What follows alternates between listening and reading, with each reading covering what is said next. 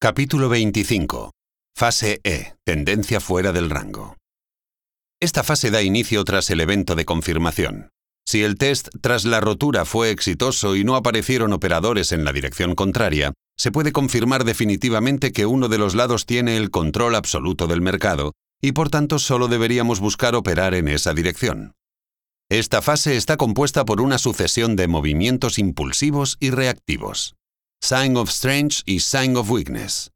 Last Point of Support y Last Point of Supply. El precio abandona la estructura sobre la que ha estado construyendo la causa previamente y comienza una tendencia como efecto de la misma. Este hecho de rotura más confirmación exitosos es la gran advertencia de que los grandes profesionales están posicionados en esa dirección. Es a partir de este punto en el que debemos poner en marcha todas las herramientas para la evaluación de las tendencias.